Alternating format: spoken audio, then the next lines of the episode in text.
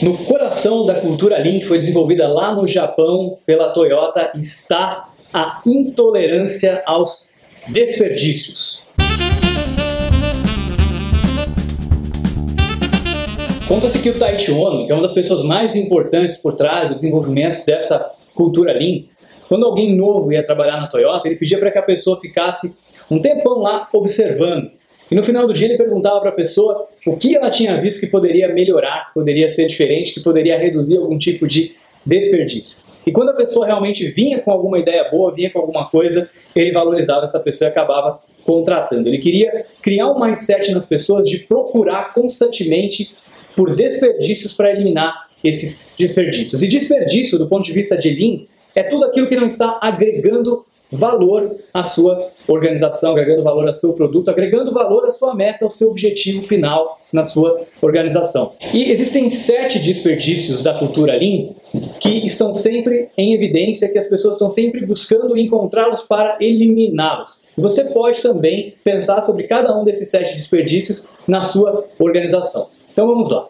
O primeiro desperdício são defeitos. Defeitos acabam gerando um custo grande, deixando o cliente descontente quando o defeito chega até o cliente e também acabam custando bastante para serem consertados. Então, tudo que você puder fazer para criar um processo que evite que seja a prova de falhas, a prova de defeitos, vai reduzir esse tipo de desperdício. O segundo desperdício é superprodução. Quando você produz mais do que é necessário, e aí você acaba tendo então que armazenar aquele estoque, pensar em vender aquele estoque, se é um estoque perecível, você pode perder. Isso também serve para qualquer tipo de organização. Se você de repente não é uma indústria, você pode pensar em tudo aquilo que você faz que não precisaria ser feito que você fez a mais, que você poderia simplesmente ter feito apenas o necessário. Então, aquele trabalho extra que você fez que não vai ser utilizado acaba sendo também um desperdício. O terceiro tipo de desperdício é o transporte, quando você precisa ficar mudando as coisas de lugar o tempo todo para conseguir realizar o seu trabalho. Então, tudo que você puder deixar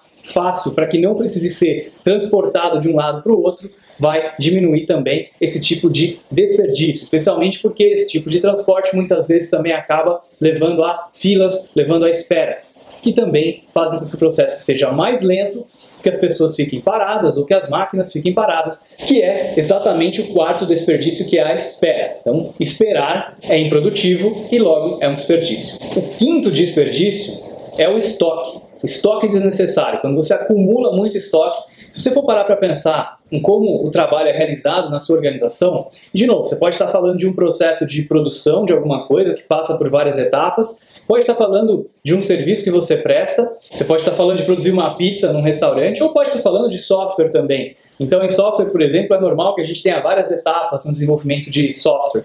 E tudo aquilo que a gente começou a fazer e não terminou é considerado estoque. Então, por exemplo, se um cliente seu pede para você desenvolver uma nova funcionalidade no seu software, no seu sistema. Quando você analisou aquilo, como aquilo vai ser desenvolvido, qual a necessidade, você já gerou um estoque, você já gerou um trabalho em progresso, um trabalho que você começou, mas ainda não terminou. Aquele trabalho só vai ficar pronto quando o cliente estiver usando aquela funcionalidade em produção.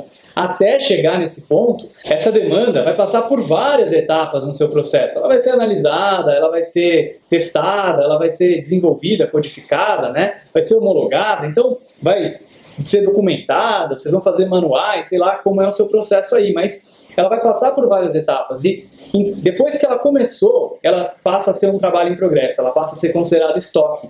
Quanto tempo ela leva até ser entregue para o seu cliente? Então, todo esse tempo que ela fica sendo um estoque, fica parada em filas, fica aguardando, ela acaba sendo um desperdício. É por isso que no Lean se trabalha muito com just in time. Você tenta reduzir ao máximo possível esse período de espera esse período também completo entre o começo e o final, que é considerado, que é chamado de lead time, né? o tempo total que uma demanda leva desde que ela começou até quando ela é entregue. Então é muito importante que você reduza esses estoques. Se você olhar, por exemplo, numa equipe de desenvolvimento de software, geralmente você vê uma fila enorme de coisas para serem testadas, aguardando para serem testadas. Aquilo é estoque.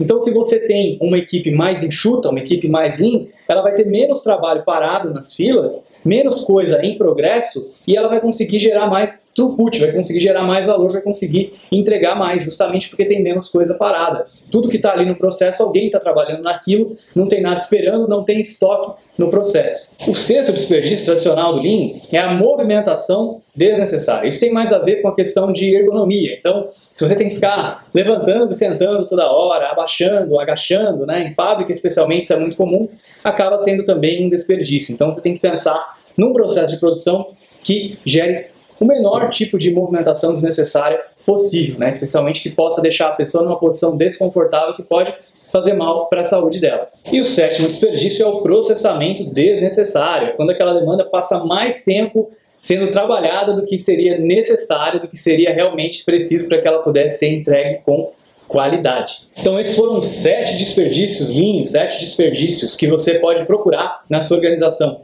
Existem algumas variações desses sete desperdícios, esses que eu falei para você são os tradicionais do Link, você vai encontrar, por exemplo, a Mary e o Tom fizeram uma variação especial para desenvolvimento de software e tem outras variações para outros segmentos também. A grande mensagem é, você precisa ficar atento, observar tudo que está sendo feito na sua organização que não está agregando valor, então procurar cortar essas atividades justamente para que você consiga criar uma organização que seja o mais enxuta possível.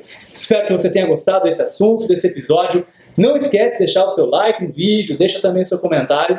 Assina o canal e assina também o podcast. Deixa o seu review lá no iTunes. Muito obrigado e até o próximo episódio.